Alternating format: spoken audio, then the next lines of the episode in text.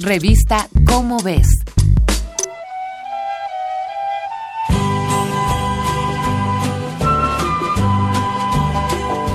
Cuando los españoles llegaron a lo que hoy conocemos como Perú en el siglo XVI, se encontraron con un rico y vasto imperio.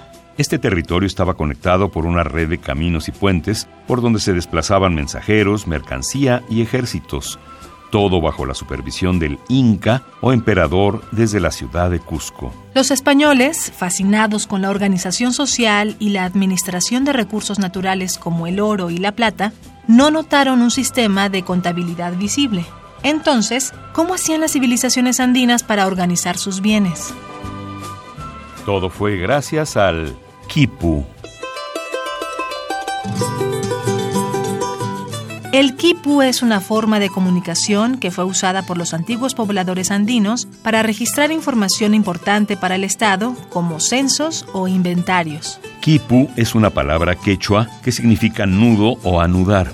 Esta especie de collar tiene una cuerda más gruesa que el resto, de la cual cuelgan otras cuerdas de hasta 50 centímetros de largo y forman una especie de falda o cortina de cuentas.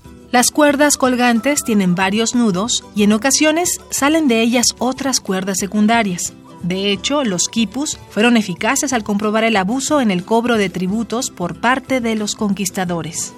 Date una idea de cómo funcionaban. Cada cuerda pendiente representa números y según la posición del nudo depende la unidad. Por ejemplo, el 1 se representa con un nudo flamenco, es decir, el que tiene forma de 8 y del 2 al 9 se ejemplificaban según el número de vueltas dentro del mismo nudo. Hasta arriba de la cuerda se ponían los millares, que eran representados por tres nudos simples juntitos para referirse al 3000, o cinco igual de continuos para enlistar 5000. En medio de la cuerda se ponían las centenas, debajo las decenas y hasta el último las unidades.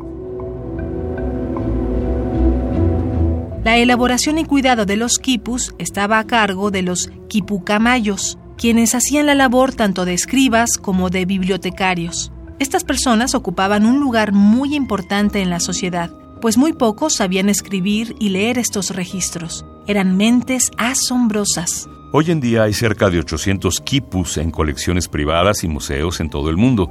Alrededor del 70% de ellos son numéricos, y aunque podemos leer los números que contienen, todavía no sabemos bien si hablan de llamas, personas, yucas o plata. El 30% de los quipus conocidos tienen nudos y colores diferentes, y hasta ahora no se han descifrado. Se cree que contienen textos secretos e información confidencial. Si quieres ver y oír más sobre los quipus, busca en YouTube el video Cómo anudar un quipu por Lisette Sosa. Todavía queda mucho por descubrir acerca de los quipus. Falta conocer muchísimo, pero la ciencia se encuentra trabajando a marchas forzadas para descifrarlos y entender un poco de la maravilla de las culturas andinas. Ciudades-estado, vestigios arqueológicos y ruinas de mundos pasados están en tu revista ¿Cómo ves? Búscala en tu puesto de revistas más cercano. Esta fue una coproducción de Radio UNAM y la Dirección General de Divulgación de la Ciencia de la UNAM basada en el artículo Contar con nudos, Historia de los quipus de Susana Viro. Revista Cómo ves.